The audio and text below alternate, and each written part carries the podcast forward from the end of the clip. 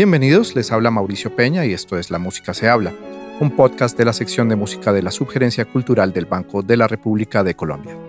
En el programa de hoy compartiremos la entrevista que Ángela María Pérez, subgerente cultural del Banco de la República, le hizo al compositor Francisco Sumaque para el podcast La Paz se cuenta. La obra del compositor colombiano Francisco Sumaque se destaca por su versatilidad. En su escritura, Sumaque demuestra un amplio dominio de las técnicas de composición contemporáneas, su catálogo de obras incluye música sinfónica, de cámara, vocal, obras electroacústicas y para conjuntos no convencionales. Se destacan sus arreglos salseros para Eddie Palmieri, sus versiones sinfónicas sobre la música de José Barros, el álbum Macumbia, el tema Colombia Caribe en homenaje al festival musical homónimo en Cartagena de Indias y la banda sonora para la serie televisiva La Mala Hora, basada en un relato de Gabriel García Márquez. El Banco de la República grabó y publicó el disco Retratos de un compositor, Francisco Sumaqué, el cual recoge varias obras de cámara de su autoría. En este episodio de nuestro podcast invitado, La Paz se cuenta, Francisco Sumaqué habla acerca de su trayectoria y de la relación entre la cultura, la naturaleza y la música que se ve reflejada en sus composiciones. Bienvenidos.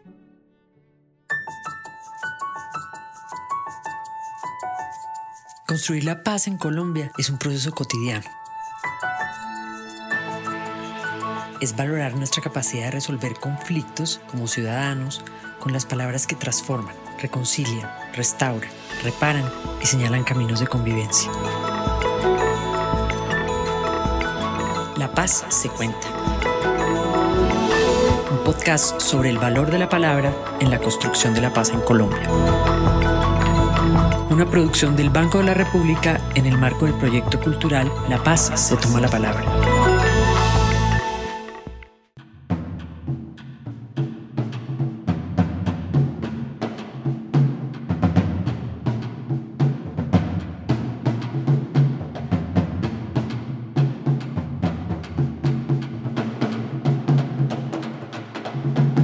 Orgullosos de tener hoy con nosotros al músico y compositor Francisco Sumaqué, de quien el Banco de la República lanzará el 28 de noviembre un disco monográfico que recoge buena parte de su obra. Y hay también buenas razones para invitarlo a conversar con nosotros en La Paz se cuenta. Presentar a Francisco Sumaqué puede ser una tarea difícil. Voy a citar algo de la presentación del disco. Al maestro Sumaqué se le puede definir como un músico mestizo contemporáneo de raíces campesinas, nutrido en experiencias de música popular, moldeado en la Academia Musical de Vanguardia y con trayectoria profesional ecléctica y divergente. Ha sido pionero de la escena nacional, componiendo desde los años 70. Hay que agregar también que ha escrito música explícitamente para defender la paz y celebrar la naturaleza. Ha sido un personaje del mundo académico y del mundo popular. Ha ocupado puestos en el gobierno y ha trabajado desde todos esos campos por un mejor país. Los invitamos a consultar los detalles de esta prolífica vida de compositor y músico en los enlaces que encontrarán en este podcast. Yo tengo enfrente mío al compositor de Colombia, sí, sí, Caribe, sí, sí. Un himno frente al que todos los colombianos nos hemos parado en alguna parte a bailar. Por todo eso es un honor tenerlo en este episodio de La Paz se cuenta. Bienvenido, maestro.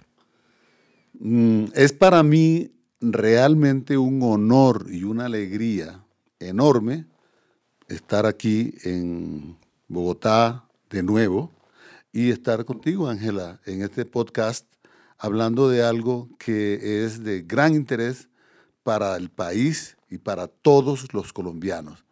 Eh, quiero saludar a la inmensa audiencia de este podcast a, los, a la audiencia de radio, de tu página y de todos los músicos, los interesados por la cultura. Em, pronto será Navidad, pronto tendremos un nuevo año y esperamos con el corazón que nos traiga ese nuevo año esperanza de una nueva vida y de esto vamos a hablar aquí. Maestro, empecemos por el principio. Usted nació en Cereté, Nació rodeado de músicos, de gaitas, de porros. Su papá era músico, sus tíos eran músicos. Dice usted que su bautizo fue una rumba tal. No, el bautizo no, el nacimiento. el nacimiento. Allá fue ah, el compa Goyo, el eh, papá de Victoriano, eh, Valencia. Estuvo eh, todas las bandas, la banda de Manguelito, la de Cereté, la de Montería, la de San Pelayo, estuvo Alejandro Durán, el maestro Alejo Durán, el famoso acordeonero y cantante eh, nuestro. Pues eh, eso fue una rumba.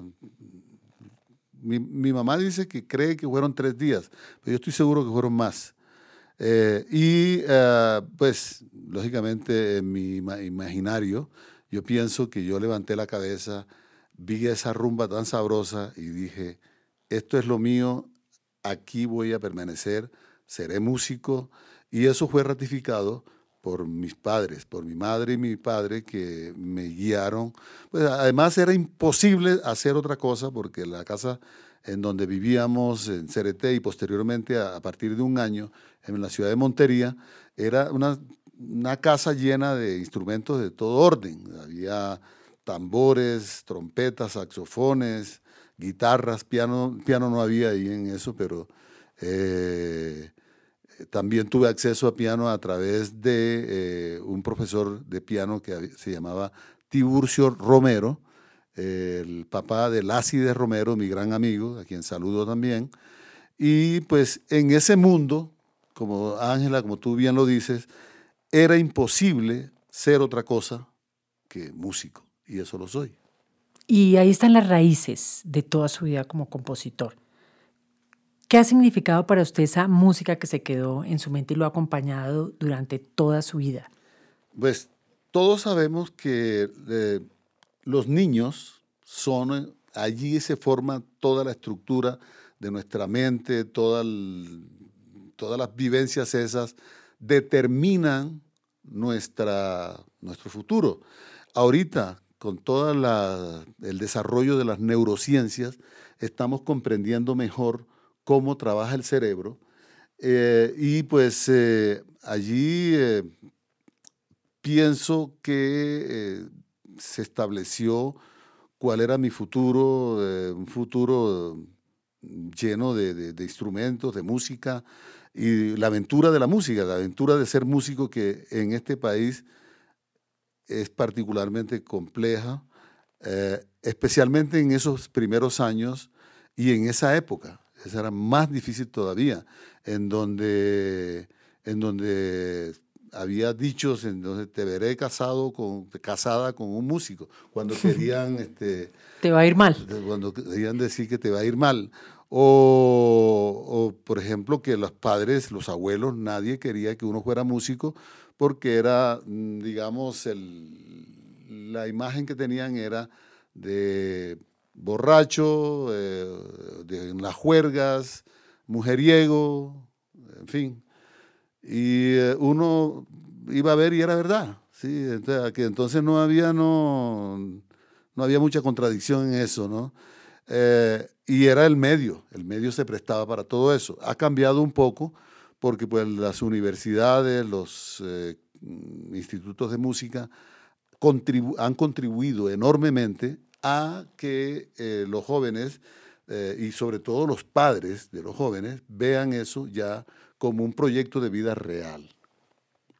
De hecho, para usted constituyó desde el principio un proyecto de vida académico, profesional, yo quiero saltarme de, su nacimiento, de la rumba de su nacimiento, a unos episodios concretos.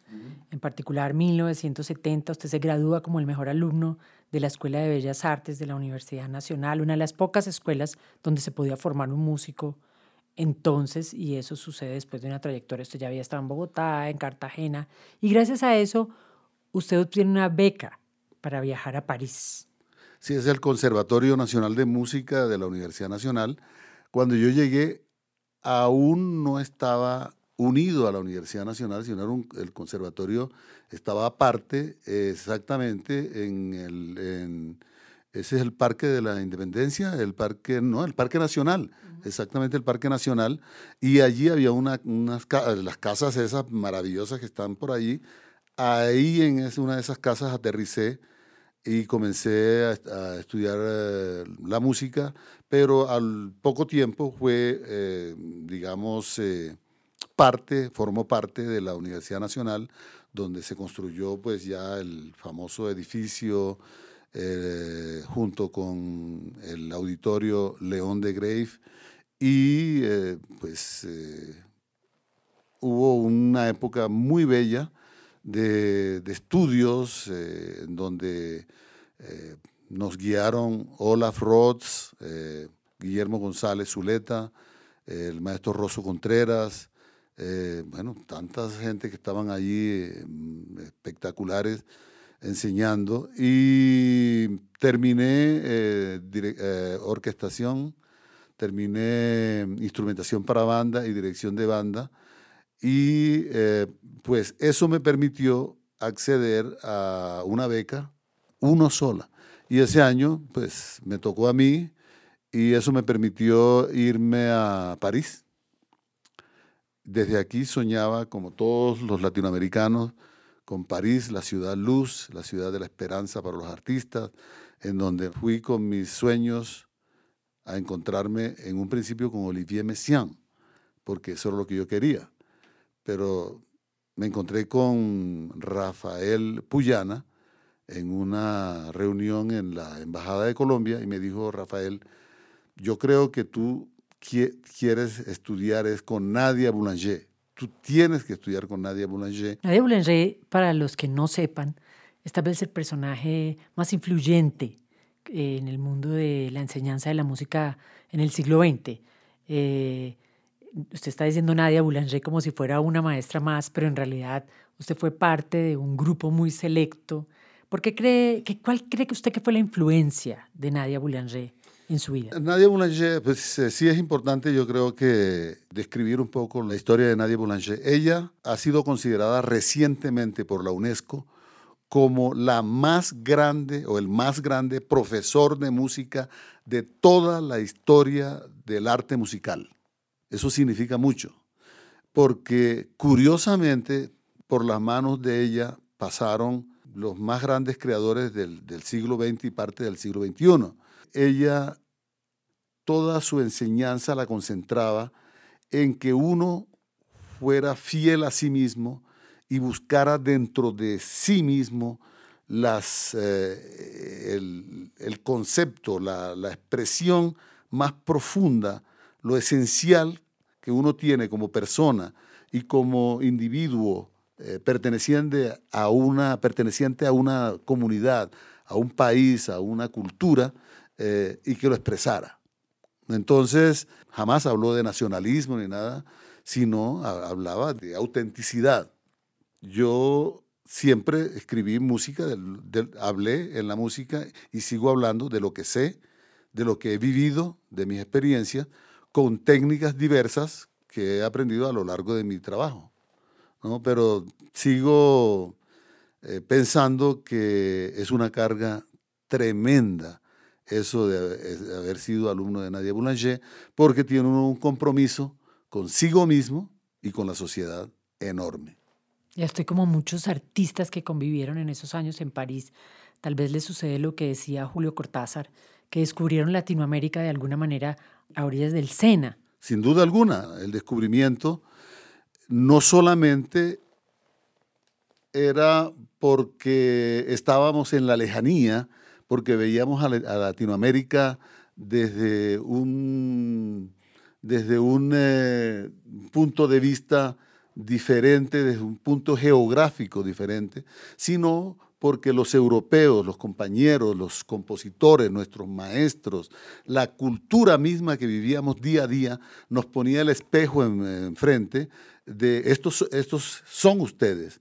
Y, allí entonces comenzamos a nosotros mismos a asombrarnos de, de la fuerza que teníamos nosotros como latinoamericanos y que seguimos teniendo en nuestra expresión cultural.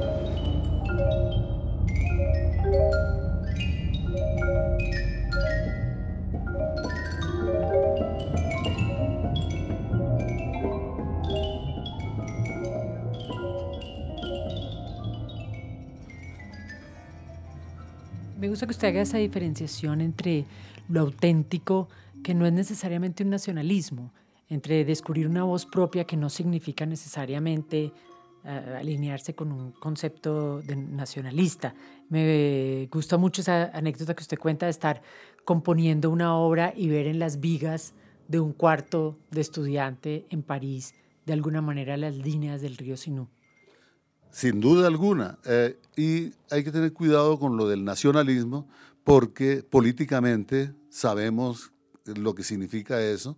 Es decir, es, es eh, cerrarse a otras culturas, es cerrarse a, reconocer al otro, porque y es ahí donde, donde, donde el asunto de la paz entra con gran fuerza, que nosotros tenemos que conocernos, tenemos que conocernos a nosotros mismos primero y conocernos cada uno para, para poder interactuar, para poder tener consideración con el otro, para poder amarnos. Y eso es fundamental. Sin amor no, no hay nada, es no se puede construir nada. Hay algunos dirigentes importantísimos en el mundo de hoy que manejan una cultura del, odio, del nacionalismo, encerrándose en su, en su país o en sus países, en sus formas de hacer negocio, desconociendo a los otros y creo que eso no los va a llevar sino a un fracaso, porque necesitamos convivir. Tenemos un solo planeta.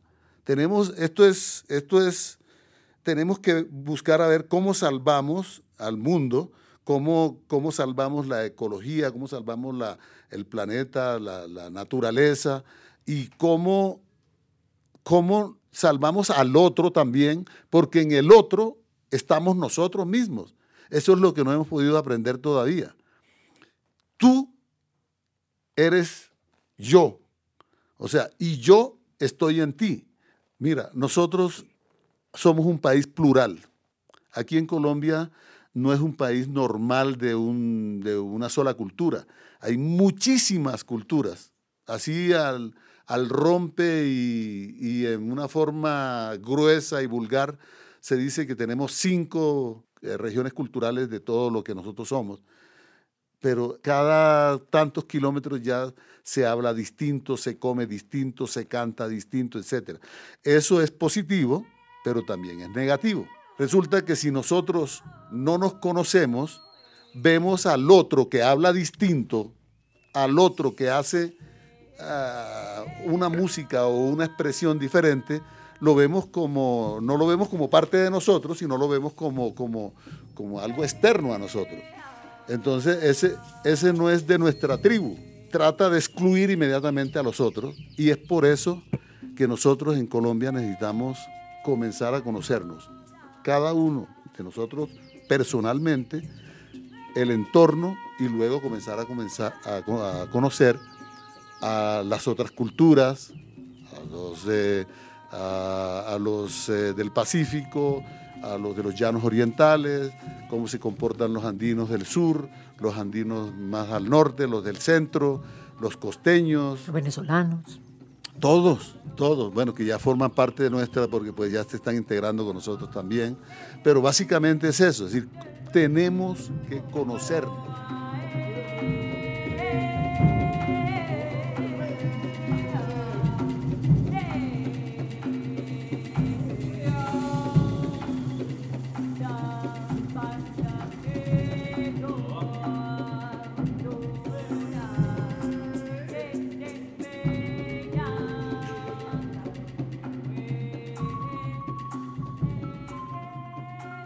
Pueden ver, el maestro Sumaque es lo que puede considerarse un intelectual público, un artista que no se ha encerrado a componer, sino que se ha preocupado por el país, por el dolor de la gente y la trágica historia de Colombia. Para eso ha escrito música para la paz y de hecho asesoró al gobierno, trabajó con el gobierno de Belisario Betancourt sobre temas que juntan, unen la cultura y la música y cómo pueden ser herramientas para construir un país. En esa línea escribió, por ejemplo, el Oratorio para la Paz, la ópera Simón eh, y muchas otras obras en realidad que han tenido ese objetivo concreto de reflexionar sobre lo que sucede en el país. ¿Cuál cree usted, maestro, que puede ser la contribución de la música y en general de las artes en la transformación cultural de un país como Colombia? Mm, yo creo que la contribución de, todos debe ser tomar responsabilidad de, la sociedad total. Es decir, una de las cosas que a mí me interesa enormemente es saber quién soy yo parado en el planeta Tierra hoy día en relación a, la historia del hombre, a la historia de, toda la, humanidad. ¿Quién soy yo? O sea, esa reflexión se la debería hacer cada persona. Es decir, ¿qué papel juego yo? ¿Quién soy yo en este momento? ¿Y cómo puedo contribuir? Porque somos perecederos. O sea, tenemos un, eh, una fecha de vencimiento, querámoslo o no.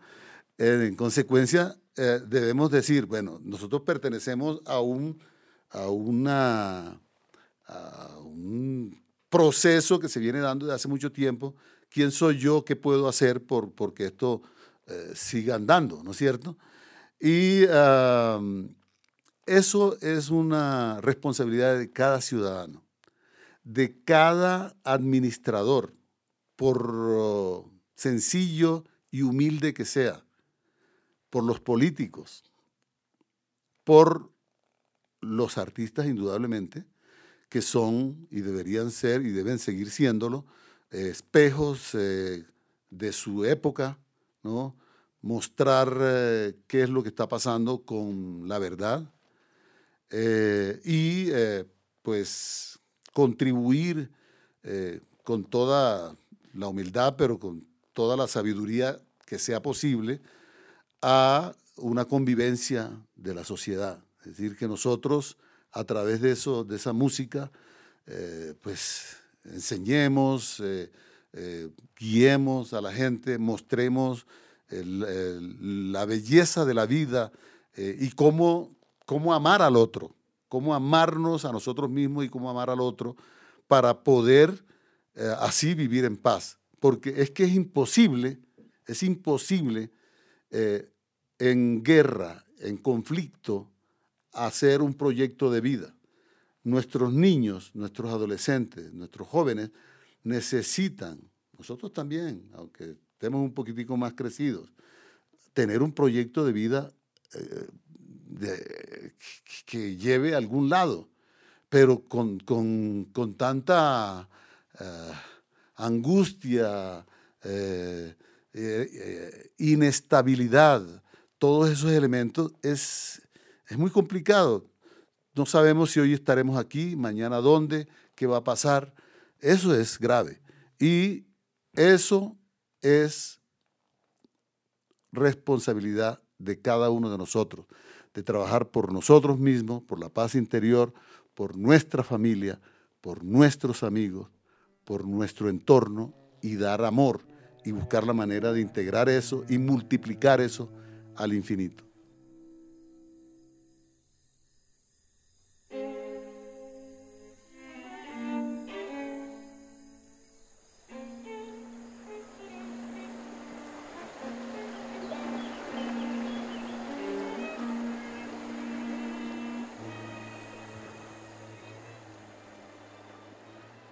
En el proyecto de La Paz se toma la palabra Maestro, tenemos una línea de trabajo que se llama Hagamos las paces con la naturaleza. Creemos que es una tarea pendiente y urgente de cada uno de nosotros. Usted como creador ha buscado eh, y ha hablado de buscar el destino de cada hombre en su propia naturaleza y ha compuesto obras como La Anaconda, eh, que es un simbolismo del río Amazonas y de lo que estamos haciendo con el río Amazonas. Eh, dice usted, esta es una obra que escribí como respuesta a la impresión que me causa la exterminación o desplazamiento de los indígenas y el maltrato a la naturaleza para apropiarse de las riquezas del Amazonas. Incluso en algún momento pensé llamar la obra Requiem al Amazonas. La cuestión indígena permea toda mi obra y la elegía es un homenaje a esas culturas que están siendo ahogadas por la civilización. También recientemente escribió Cantos de agua y de luz y Resiliencias en la tierra.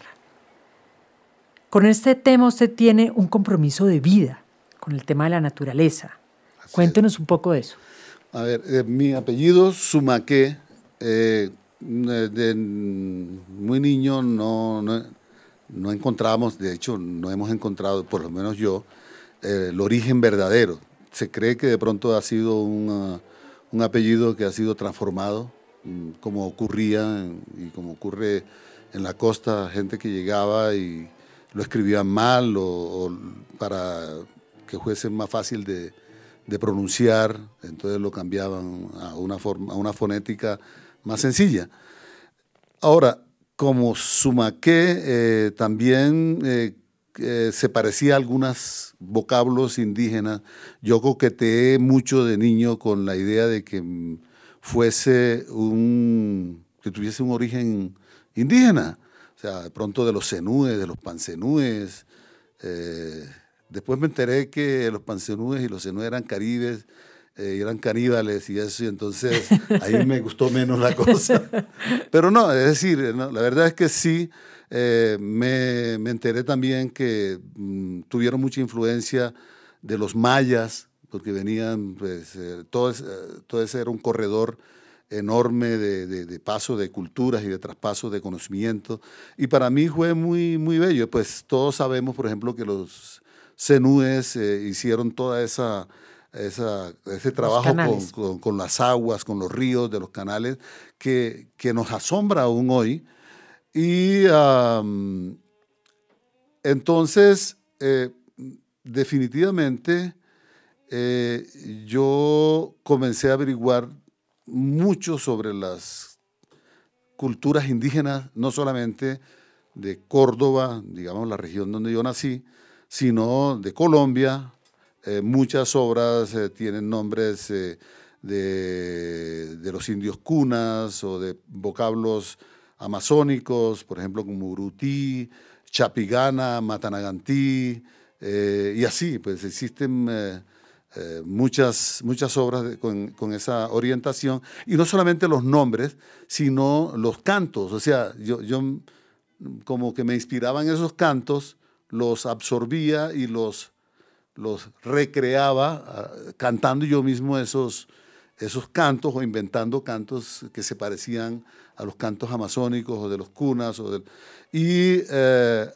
aprendí a respetar eh, las culturas indígenas desde el Canadá hasta la Patagonia, porque nos enseñaron, nos han enseñado eh, el respeto que uno tiene, debe tener por la naturaleza, por las, el agua, por las aguas, por el bosque, por la tierra, ¿no? A convivir en una forma armoniosa. Mira, la salud de uno depende de la armonía, del balance que tú tengas con tu propio cuerpo, con tu mente, con tu vida. Y es, es lo mismo para una sociedad. Ellos lo entendieron muy bien. Entendieron que si esa sociedad quería pues, permanecer, tenía que vivir en un balance, en una armonía, en un respeto entre la naturaleza y ellos como seres humanos. Pero llegó otra cultura en donde la avidez y el deseo, entre comillas, el progreso, ¿no? Es decir, entre más plata gane yo, estoy progresando, aunque no importa si, si paso por encima de los demás. Entonces allí eh, eso, eso, eso ya, eso rompe todo y es una concepción occidental, eh, centroeuropea, acogida por, por, por, el, por Norteamérica, eh, y allí ya se pierde todo, todo sentido. El hecho es el caos en el que estamos viviendo en, el momento, en este momento, las matanzas, los crímenes, balaceras, locas que existen ahora no solamente en Estados Unidos, existen por todos lados ahora en el mundo. Entonces es allí en donde eh, la fascinación mía por eh, las culturas indígenas eh, me llevó a componer obras en esa dirección.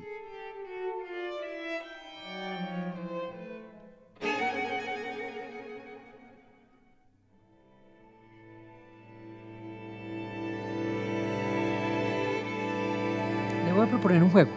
Le voy a decir algunas palabras y usted me dice en qué piensa. Territorio. Córdoba. Paz. Colombia. Tradición. Música. Crear. Música. Armonía. Música.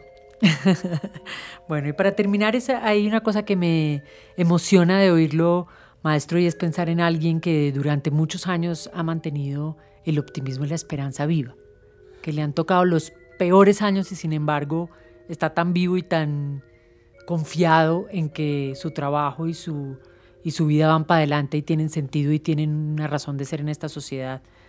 ¿Por qué no nos cuenta cómo hace para mantener ese optimismo y esa esperanza? Yo llamo todas las mañanas a mi madre. Llamo a mi suegra y a mi madre todas las mañanas. Eh, para ver cómo están, cómo durmieron, etc. Y mi mamá, una de las cosas cuando yo le pregunto que es cómo, cómo está, cómo se siente, una de las cosas que dice es, hijo, eh, respirando. O sea, estoy viva aún.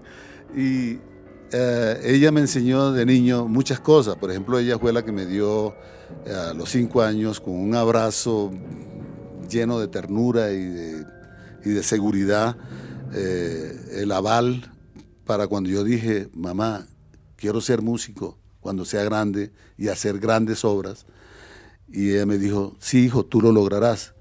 Y pues como pienso que no lo he logrado todavía, entonces eh, oigo la voz de mi madre que me dice, sí, hijo, tú lo lograrás. Y esa es la lucha que estoy, en la cual estoy tratando de lograr, de consolidar una obra, eh, por un lado. Ahora, sé que la fe, la determinación, la curiosidad eh, y el deseo de comunicar te mantienen vivo.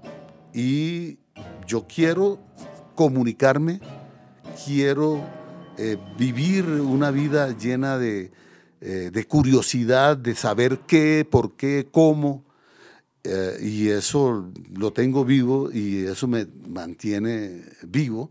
Y me encantará y me encantaría que toda la gente, todos los jóvenes, todos los niños, conservaran ese elemento y esos elementos que están vivos en ellos. Eso es espectacular. Ellos lo tienen claro y la sociedad después va diluyendo eso a través de una pedagogía que habría que revisar a la luz de las neurociencias.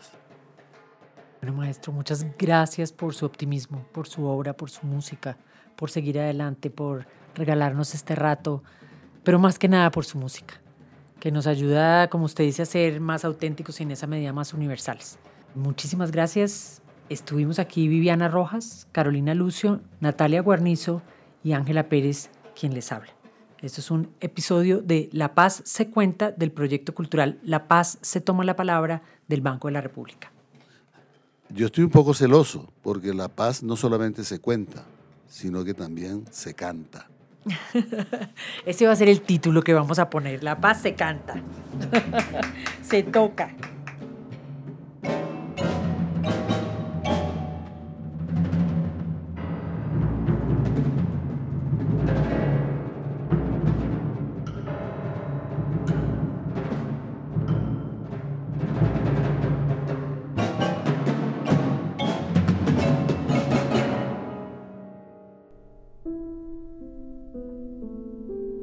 El podcast invitado La Paz se Cuenta es una producción de la Subgerencia Cultural del Banco de la República y puede ser escuchado en Spotify, Google Podcast y Podbean, entre otras plataformas.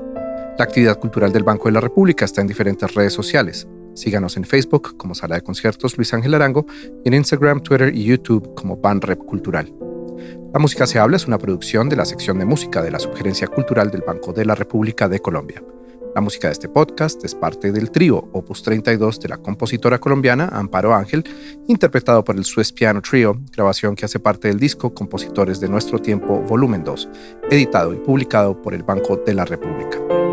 Mi nombre es Mauricio Peña, jefe de la sección de música del Banco de la República. Hasta una próxima ocasión.